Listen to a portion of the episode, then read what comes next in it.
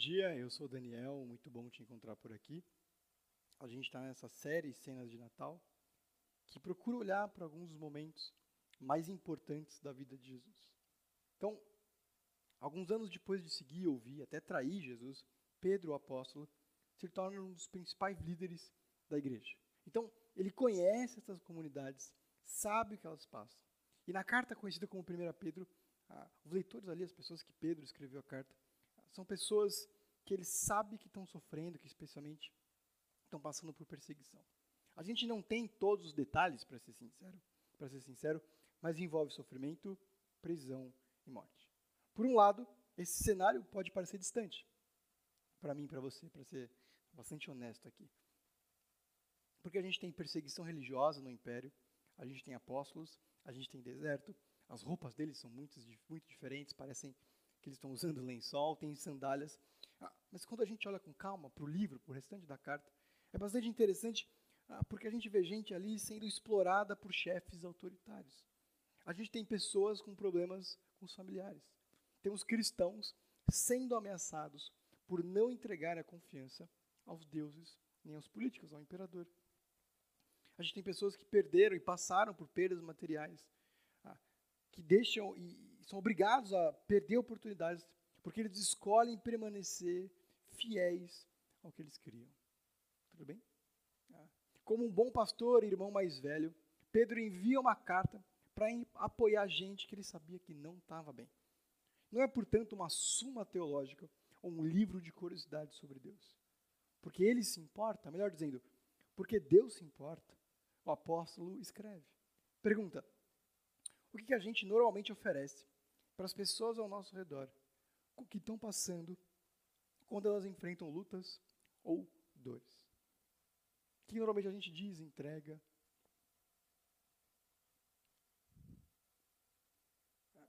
O jeito pode mudar, mas assim, a gente oferece recursos, ajuda, certo? O método é, varia de gente para gente, mas é meio automático. Quando as coisas vão mal, mesmo sem saber como, e sabendo que não é bem verdade, a gente diz: vai ficar tudo bem. Eu estou com você, nós, nessa. A gente até diz, mesmo sem ter muita intenção, eu vou orar por você. É, a gente dá esperança porque sabe que é o que a gente gostaria de receber. Mesmo quando precisa, ou mesmo que não precise, a gente inventa e diz coisas que a gente sabe que não são necessariamente verdade. Foi isso que um sujeito chamado Viktor Frankl um sobrevivente do Holocausto percebeu quando ele estava preso no campo de concentração ali na Segunda Guerra. Isso porque à noite ele fazia sessões com os outros presos e anotava algumas conclusões que ele chegava nessas conversas. Para ele, ah, o campo de concentração funcionava como uma espécie de vida, ah, uma versão concentrada da vida. Então a gente tinha ali gente que tinha perdido a casa, fugido da terra natal, visto a morte de perto de amigos e família, teve uma mudança brusca no padrão de vida, não teve o controle das coisas e passou por frustração. Enfim, ele notou vários grupos. Alguns ali se tornaram criaturas violentas, animais que matavam e morriam a qualquer custo para sobreviver e chegar no dia seguinte. Outros se faziam indiferentes e foram murchando com o tempo. Por último, um grupo considerável oferecia a si mesmo coisas para se agarrar. Ele conta a história de um rapaz que tinha certeza que a guerra terminaria em seis meses, depois ali que eles foram presos. Quando chegou o prazo e nada aconteceu, interessantemente, mas muito tristemente, esse rapaz teve febre no dia seguinte, quando bateu o sexto mês, e ele morreu em menos de uma semana. Outros usavam a imaginação, então eles criavam histórias de como os entes queridos, amigos e família estavam bem. E assim que eles saíssem ali daquele lugar, todos estariam de volta nas suas casas e a vida é, continuaria mais ou menos de onde parou. Franco acompanhou algumas dessas pessoas no período pós-guerra e as viu completamente arrasadas. Por último, um grupo sobreviveu melhor, na opinião dele. Um grupo que tinha esperança em projetos que transcendiam as circunstâncias. Então ele conta a história de um padeiro que simplesmente queria voltar a sapão. O músico que queria voltar a tocar. Então, circunstâncias, eh, projetos, ideias mais simples, mais objetivas. Mas mesmo esse pessoal, que na opinião deles saiu melhor, confiava em coisas absolutamente incertas, certo? E se algum deles perdesse a mão, por exemplo? O ponto é que esperança mal colocada é maldição. Fazer falsas promessas é maldição. Fazer alguém acreditar que tudo vai ficar bem, sem saber se é verdade, pode ser o equivalente a levar alguém até a beira do precipício. Eu não quero me alongar muito, mas uma vez eu vi uma interpretação muito interessante ah, para aquela história da caixa de Pandora, em que uma menina curiosa recebe de Zeus, não Deus, uma caixa que ela tinha sido proibida de abrir.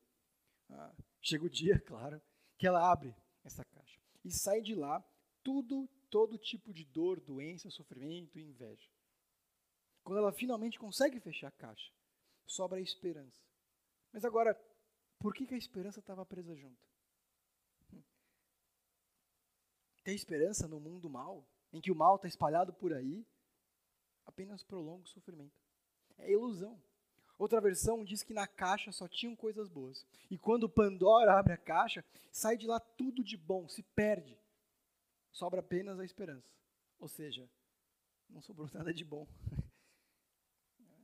Então, pensando nisso, nos riscos da frustração, no que, que a gente pode confiar nos dias ruins? Porque eles virão. O que, que é uma esperança que vale a pena se agarrar e não depende de nada? O que, a gente pode dizer para as pessoas que sofrem, sem ser falsas promessas ou expressões vazias? Por que, que eu deveria pensar nisso, sobre esperança, se está tudo bem comigo agora? O que, que o Natal tem a ver com isso? Por sinal, hoje é dia 26. Feliz Natal. A pergunta de um milhão de dólares. Como que eu faço para viver, falar sobre uma esperança verdadeira, viva e que faça a diferença? Abre comigo, por favor, liga a sua Bíblia, acompanha 1 Pedro, capítulo 1, dos versos 3 ao 9. Então, 1 Pedro, capítulo 1, dos versos 3 ao 9. Diz assim: Bendito seja o Deus Pai do nosso Senhor Jesus Cristo, conforme a sua grande misericórdia. Ele nos regenerou para uma esperança viva, por meio da ressurreição de Jesus Cristo. Dentre os mortos, para uma herança que jamais poderá perecer, macular-se ou perder o seu valor. Herança guardada nos céus, para que vocês, mediante a fé, são protegidos pelo poder de Deus, até chegar à salvação prestes a ser revelada no último tempo. Nisso vocês exultam, ainda que no presente ah, sejais contristados por todo tipo de provação. Assim, acontece para que fique comprovado o valor da fé que vocês têm, muito mais valiosa que o ouro que perece, mesmo refinado pelo fogo, é genuína e redundará em louvor, glória e honra quando Jesus Cristo for revelado. Mesmo não tendo visto, vocês o amam. E apesar de não verem agora, creem nele e exultam com alegria indizível e gloriosa. Pois vocês estão alcançando o alvo da sua fé, a salvação das suas almas. Vamos lá, senhores intérpretes das Escrituras, leitores da palavra de Deus. Onde e no que Pedro, conhecedor das coisas de Deus, da realidade desses irmãos, diz que eles devem confiar. Imagine que você encontrou um seguidor de Jesus e está passando por dificuldades. Por onde você, ou para onde, você direcionaria a atenção deles? Qual a primeira coisa que Pedro diz? Qual a origem da viva esperança? Que entrega essa bendita herança, que é o que ele diz aqui? Ressurreição. A ressurreição. E isso aqui é bem diferente do que a gente está acostumado a dizer. Quem aqui você não precisa se expor, levantar sua mão e, e dizer eu nunca fiz isso? Quando vê alguém em uma situação difícil, diz: lembre-se da ressurreição de Jesus. Ou, quando passa por uma circunstância ruim, para o coração, medita e diz para si mesmo: eu preciso pensar na ressurreição e como ela pode me conduzir agora. O ponto é que qualquer outra esperança é transitória, é morta, é menor. Para Pedro, essa aqui é uma ferramenta importante. Ele diz que é o primeiro lugar que o nosso coração e mente devem ir quando encontramos dificuldades. A questão é que a ressurreição, se a gente permitir, nos tornará pessoas diferentes, que enfrentam os mesmos desafios, mas agora com o poder de Deus.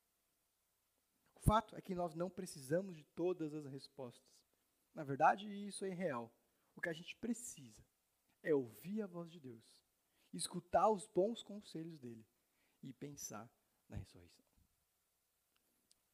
Quando a gente olha, especialmente a partir do versículo 4, a gente pode entender que, porque Jesus ressuscitou, podemos ter segurança, paz e esperança. O que Pedro está dizendo aqui é o que Frankel percebeu. Nós precisamos de alguma segurança para seguir em frente.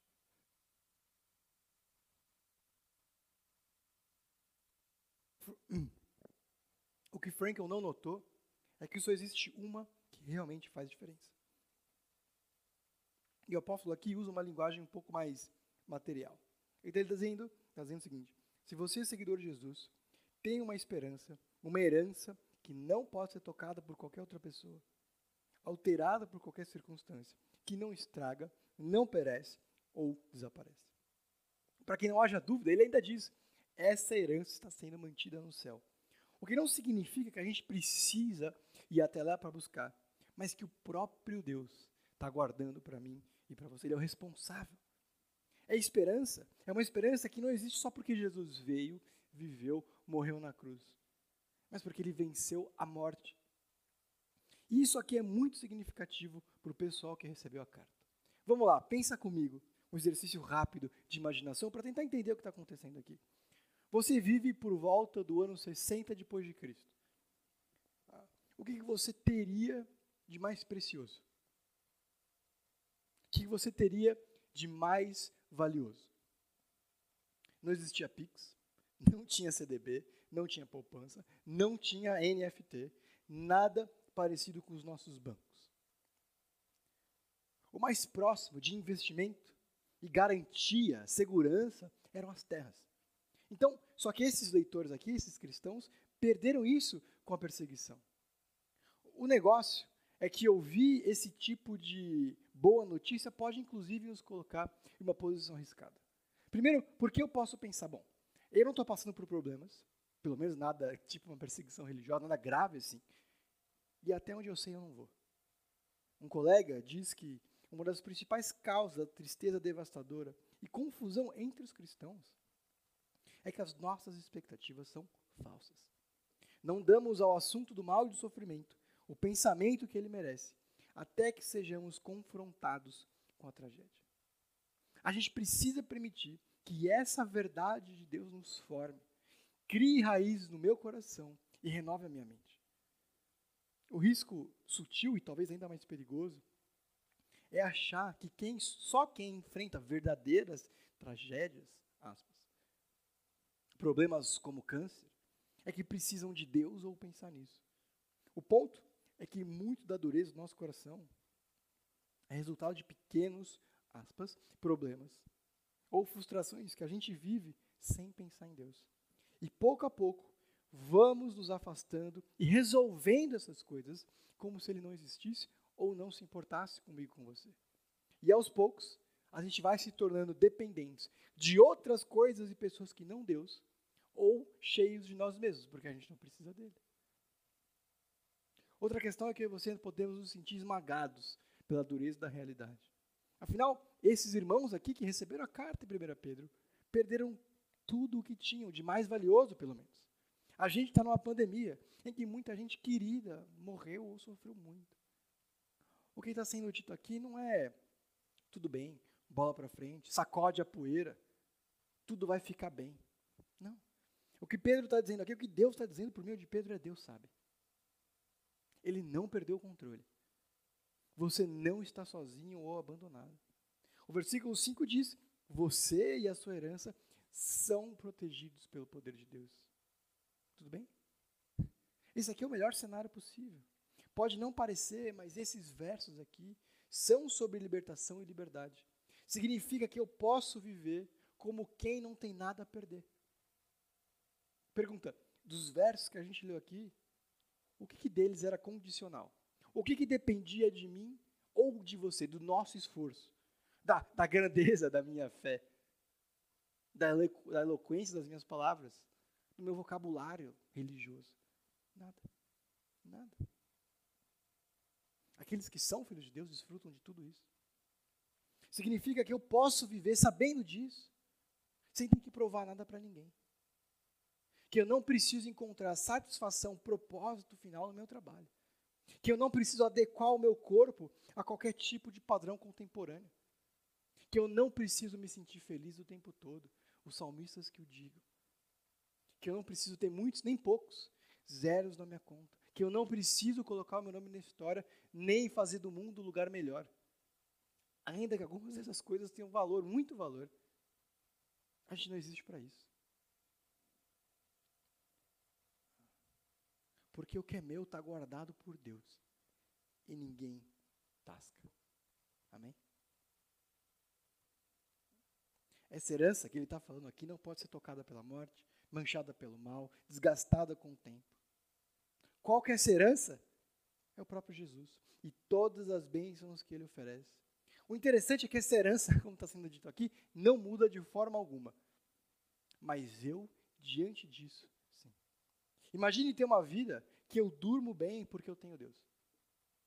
Imagine ter paz porque eu sigo o príncipe da paz. Deus está lembrando as pessoas que confiam nele dessa promessa e fazendo um convite para aqueles que ainda não. Os sofrimentos, os imprevistos, as más notícias, frequentemente podem fazer parecer que não tem mais jeito, que tudo está perdido. Mas para aqueles que têm a verdadeira viva esperança, sabem que nada, sem ser o amor de Deus, é definitivo. Ao contrário do que alguns irmãos, até bem intencionados, dizem, vai passar, vai dar tudo certo. Pedro não minimiza o sofrimento. Antes, ele reconhece e ressignifica. Um pregador antigo chamado Charles Spurgeon tinha uma personalidade um pouco mais melancólica. Ele disse que a tristeza é um ato de sanidade, justamente porque reconhece o que está de errado comigo e com o mundo. Ah, Eclesiastes, um livro, um livro no Antigo Testamento bastante realista sobre a vida e sobre o mundo, diz: é melhor ir a uma casa onde há luto do que uma casa. Jesus também vai nessa linha. Bem-aventurados os que choram, porque eles serão consolados. Para os fatalistas, o sofrimento é alguma coisa que deve ser suportada. É inevitável e eu devo esperar porque alguma hora vai passar. Para os seculares, para os contemporâneos, a dor é uma intrusa, uma interrupção que eu preciso me livrar o quanto antes e quase que a qualquer custo. Para os cristãos, a dor é real. Ela é permitida e, ainda que complexa, é menor do que Deus e qualquer uma das promessas dele. Deus não precisava oferecer nenhuma garantia para mim para você. Ele podia muito bem, no versículo 3, dizer alguma coisa no seguinte, dizer alguma coisa do tipo, você tem uma grande esperança, confie em mim, porque eu sou Deus. Ponto. Acabou o livro de 1 Pedro.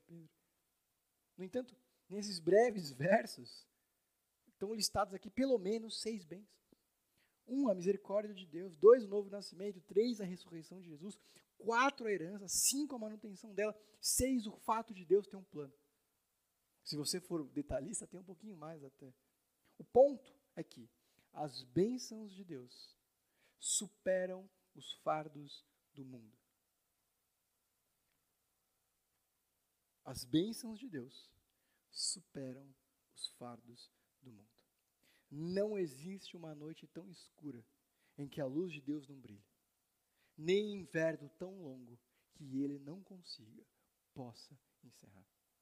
Senhores, os cristãos devem ser presenças não ansiosas nos ambientes em que eles convivem.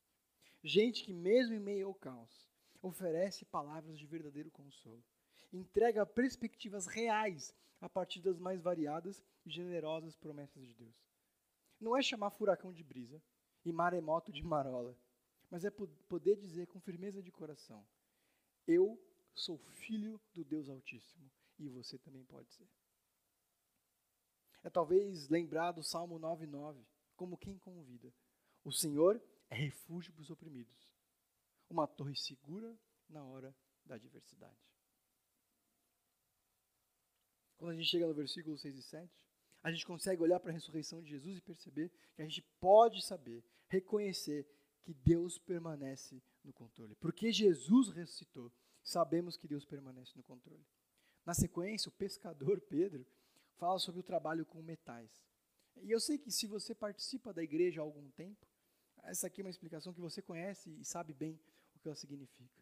A ideia é que no processo de purificação do ouro, na extração das imperfeições ali, você pega aquele grande metal, aquela grande bola de metal extraída da terra, eleva a temperatura, porque os outros metais menos preciosos que estão presos com ouro vão derretendo à medida que a temperatura sobe. E ao final sobra apenas, sobra apenas o ouro, que tem de mais precioso. Essa é a comparação que ele está fazendo com a fé, de como as circunstâncias duras e difíceis ajudam a tirar ali aquilo que é imperfeito, a moldar e mostrar o valor daquilo. Tudo bem? Como a gente está na igreja e não no Senai, a gente não precisa de mais detalhe. O ponto é que todos passaremos, em maior ou menor grau, por traumas, mudanças, em que algumas das coisas que mais valorizamos vão embora ou morrem. A ressurreição aparentemente nos convida a ver isso tudo como um processo de um professor poderoso, se compreendido bem. A expressão chave aqui, que às vezes pode passar em branco, é se necessário. E dependendo da sua tradução, talvez seja um pouquinho diferente, mas a ideia aqui é se precisar. Se realmente tiver que acontecer. Então, tem um desígnio para as nossas dores, um objetivo para as nossas dificuldades, porque há uma necessidade. Mas quem diz qual provação é necessária? Quem determina o que deve acontecer, quando e como? O destino? Eu e você? O mundo? As pessoas? Os governantes? Não. Deus diz. Pedro deixa claro que ele, o Senhor, não apenas permanece no controle, mas objetivamente usa cada coisa da minha e da sua vida para nos moldar. Deus governa sobre todas as nossas angústias. Assim como o anel de ouro não sabe que o fogo purifica e até poderia pensar que está sendo destruído, eu e você no desespero, no esquecimento na dor, podemos deixar de lado essa preciosa verdade. Como diz a música, ele continua sendo bom, ele continua sendo Deus.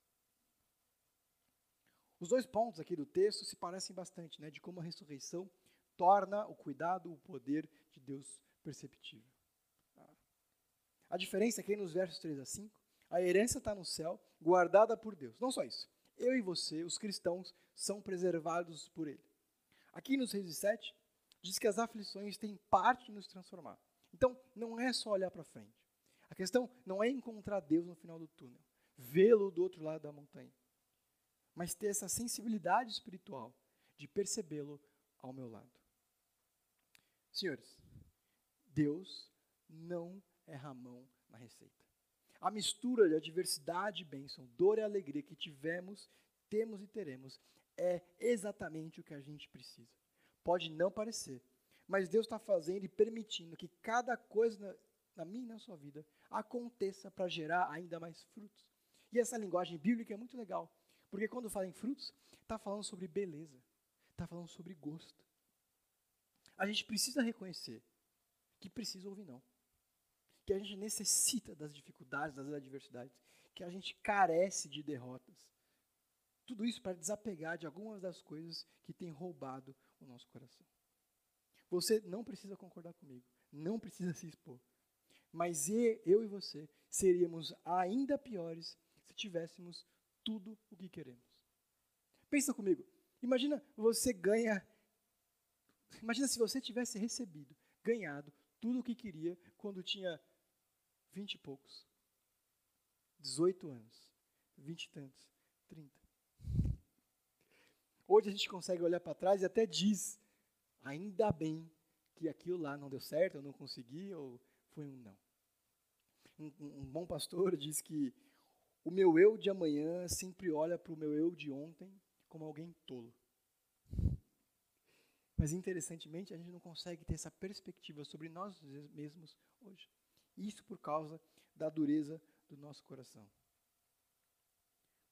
Alguém disse que quando Deus permite que os seus filhos passem pela fornalha, ele mantém os olhos no relógio e a mão do termostato.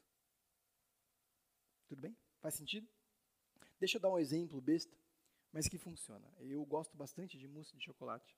E há um ou dois anos atrás, a Rebeca aprendeu a fazer. O que foi bom, mas foi ruim também. Bom, porque agora tem mousse de chocolate em casa. Ruim, porque podia ter mousse de chocolate em casa, porque dependia dela, do tempo, da disposição, da vontade. E para falar a verdade, ela não está à minha disposição e nem deveria, né? Enfim, depois de um tempo eu decidi me empoderar. Eu peguei a receita, peguei os elementos e fiz. Eu triturei o chocolate, fiz banho-maria, untei a forma, separei a clara e a gema.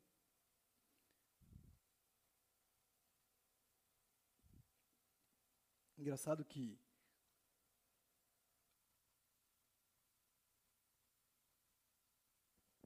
Desculpa. Engraçado que ontem, anteontem, eu estava fazendo, usei o açúcar errado, é, o açúcar orgânico que não faz um merengue, e eu desperdicei quatro ovos, tive que pedir ovo emprestado na padaria aqui da esquina. E, e apesar de ter ido parar chocolate derretido na parede, e é verdade, na cabeça do cachorro também, o mousse ficou muito bom. Sinceramente, sem nenhuma humildade, melhor do que o da Rebeca. Mesmo eu não sendo muito caxias com as coisas na vida, eu sou bem tranquilo. Ah, Para cozinhar, eu sou bastante militar. Mas ao contrário de mim, Deus não precisa de receita. Deus não tem dia ruim. Ele não escolhe o açúcar errado. Ao contrário da Rebeca, não falta tempo. Meu Deus, se Deus quiser, até no tempo ele volta. Mas porque às vezes a gente pensa demais sobre nós mesmos e pouco sobre Deus, a gente comete o sincericídio. A gente se engana ao dizer: se eu fosse Deus, não deixava isso acontecer. Como se a gente soubesse o que é melhor para mim, para o outro e para o mundo. No alto da nossa prepotência, a gente pensa: o mundo seria um lugar tão melhor se todo mundo pensasse como eu. A gente não diz, dificilmente assumiria, mas lá dentro a gente realmente pensa assim, ou não?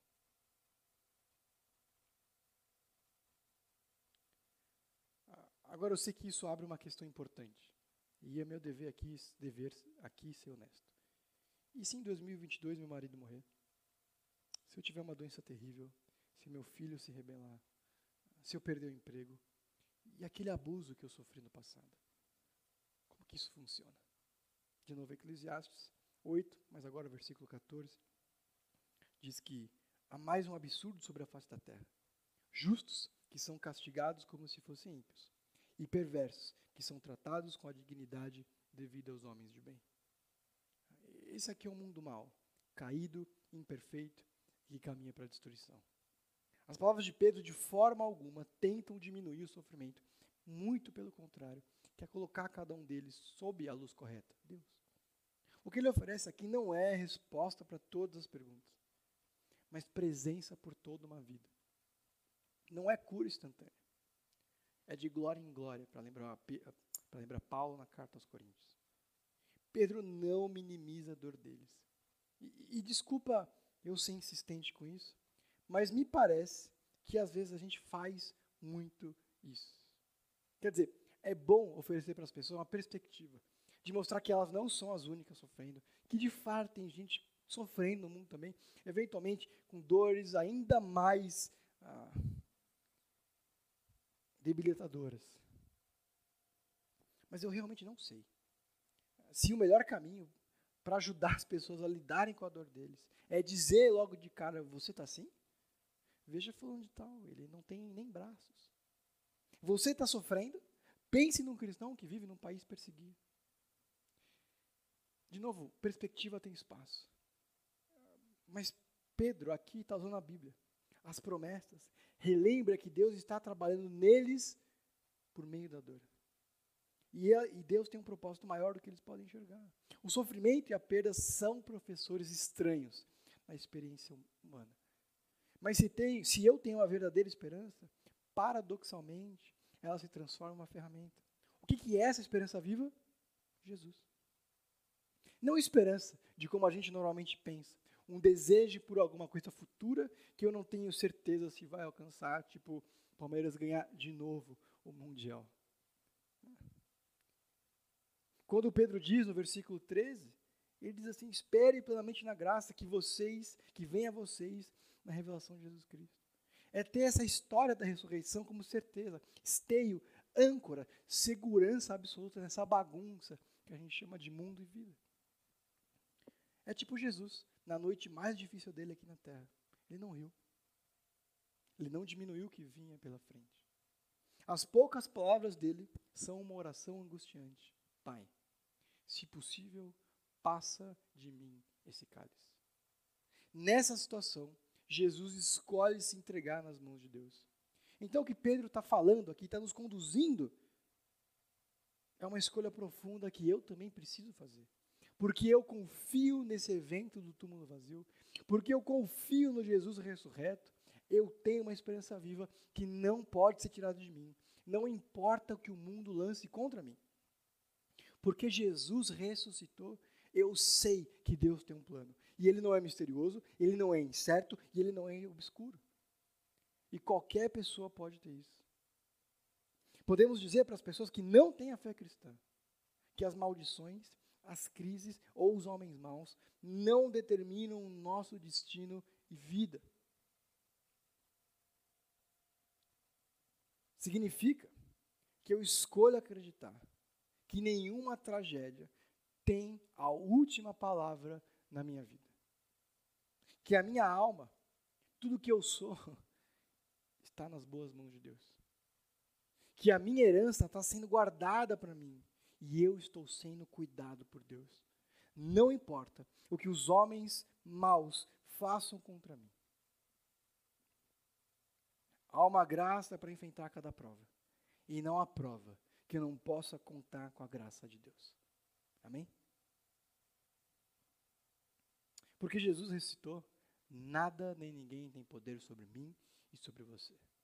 Quando Pedro diz: ah, Bendito seja Deus e Pai de nosso Senhor Jesus Cristo, não é uma forma de reconhecer, honrar ou glorificar a Deus, né? reconhecer a grandeza dele. É um anúncio de vitória. O mesmo Deus que transformou o mal em bem na história de José, Jesus, na minha e na sua vida tantas outras vezes, permanece ativo e atento. É o lembrete assertivo da presença transformadora de Deus para esses irmãos que perderam tudo. Paulo fala alguma coisa muito parecida na carta aos Romanos. Capítulo 8, verso 18 diz: Eu considero que os sofrimentos desse presente tempo não são comparáveis com a glória que está para ser revelada a nós. Paulo também conhecia as dores e as lutas daqueles irmãos ali em Roma.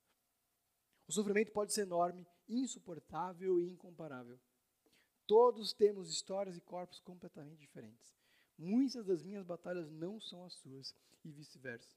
Mas, de novo, nenhuma delas se compara com a promessa de uma eternidade com Deus. Nossa esperança é viva, vibrante e cheia de paz. Versículo 8. Essa promessa não vem em dinheiro, não vem imóveis, não vem propriedade, é o próprio Deus. Significa que ao final dessa vida, alcançaremos a salvação de quem somos, do mundo de como ele é. Então, quando a gente se depara com os limões do sofrimento, não se trata primariamente de fazer limonada, se virar, encarar o próprio caminho, mas sim perceber que a batalha está ganha. A dor, a dúvida e o luto não têm a palavra final, Deus tem. Pedro não está super nem subvalorizando os desafios da nossa vida aqui. O que ele quer, o que Deus quer, é que nos desprendemos de tudo que aqui nos escraviza e nos impede de ecoar. O viver é Cristo, morrer, lucro.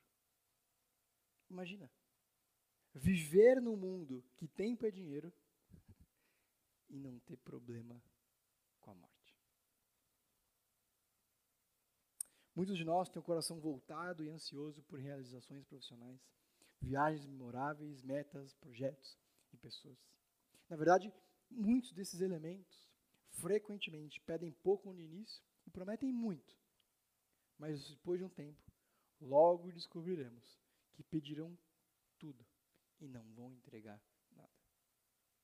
O sofrimento é sim um professor estranho, mas comissionado por Deus para colocar um holofote em todas as identidades enganosas e falsas esperanças que a gente acumula ao longo de uma vida, ouvindo podcasts e vendo listas de gente bem sucedida, como por exemplo da Forbes, em que a gente se sente tão mal. Nossa, com 30 anos já tinha tudo isso, já tinha feito tanto. Não é isso que Deus tem para mim e para você. Essa é uma visão de mundo que coloca as coisas em ordem, afasta o desespero e enche de esperança. A ressurreição de Jesus significa que Jesus, que Deus está comprometido comigo e cujo amor transcende a sepultura, vence o mal e me permite estar seguro com aquele que diz: as ondas do mar, até onde elas podem ir. Esse é o diálogo de Jó com Deus.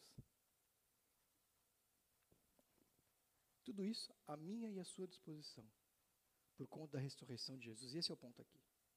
É interessante que Pedro não diz que por causa da nossa ressurreição, apesar disso estar implícito, é por causa da ressurreição de Jesus. A minha esperança está fora de mim. Ela foi feita para mim em um custo muito alto. É porque Jesus se humilhou, como disse o profeta Isaías. Ele cresceu como um broto tenro e como uma raiz saída de uma terra seca. Aliás, ele não tinha qualquer beleza ou majestade que nos atraísse nada em sua aparência para que o desejássemos. Foi desprezado e rejeitado pelos homens. Um homem de tristeza, familiarizado com sofrimento. Como alguém de quem os homens escondem o rosto, foi desprezado. E nós não o tínhamos em estima. Certamente, ele tomou sobre si as nossas enfermidades, levou sobre si as nossas doenças.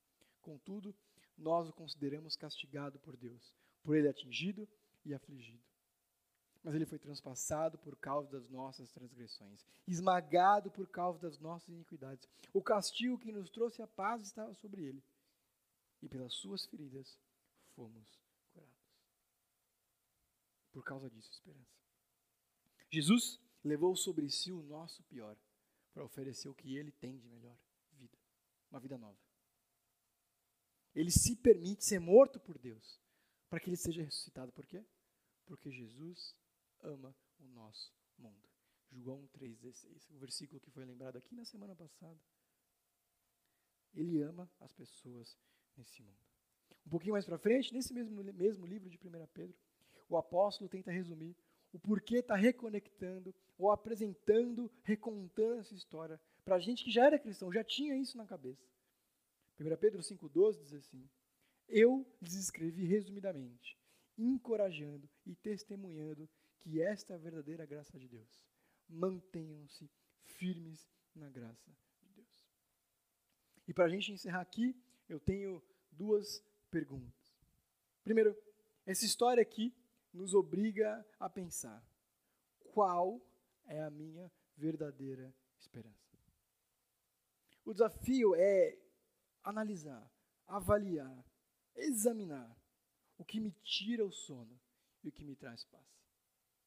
Eu já citei isso aqui algumas vezes, algumas vezes no Soma, algumas vezes no Jovens, eu não sei se eu já falei aqui. Mas não faz muito tempo eu vi uma, uma notícia, um estudo, é, um planejamento financeiro de um desses caras, dizendo que para a gente manter, manter o nosso padrão de vida na aposentadoria, é preciso ter juntado um bilhão de dólares. E é muito legal toda vez que eu digo isso, porque eu vejo as sobrancelhas se mexendo. Às vezes de susto, às vezes de braveza, às vezes em paz. Isso é muito legal porque a gente fica ansioso, porque sabe que não vai conseguir. E a gente perde o sono porque onde estava a minha esperança então? Tem gente que fica tranquilo porque diz, vai dar. Ou, já deu. Mas onde que estava a segurança?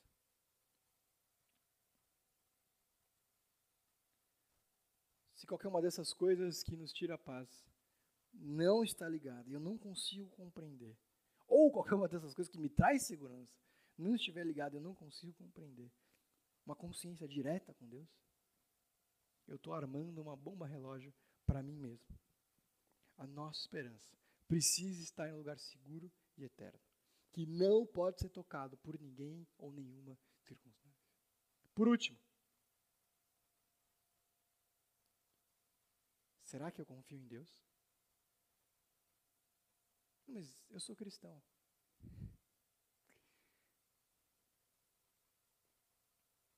Será que é em Deus que eu encontro paz? Será que eu me deito e durmo porque eu sei que o guarda de Sião não descansa?